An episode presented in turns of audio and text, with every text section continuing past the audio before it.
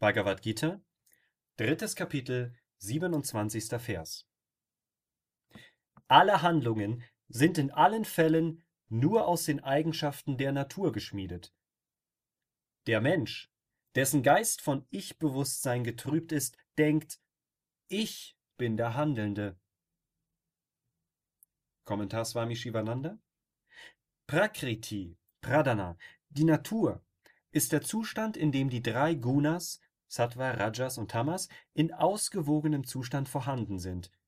Wenn dieses Gleichgewicht gestört wird, beginnt die Schöpfung. Körper, Sinne, Geist usw. So entstehen. Der durch Ich-Bewusstsein verwirrte Mensch meint, das Selbst wäre der Körper, der Geist, die Lebenskraft und die Sinne und schreibt dem Selbst alle Attribute des Körpers und der Sinne zu. Aus Unwissenheit denkt er, ich bin der Handelnde. In Wirklichkeit führen die Gunas der Natur alle Handlungen aus.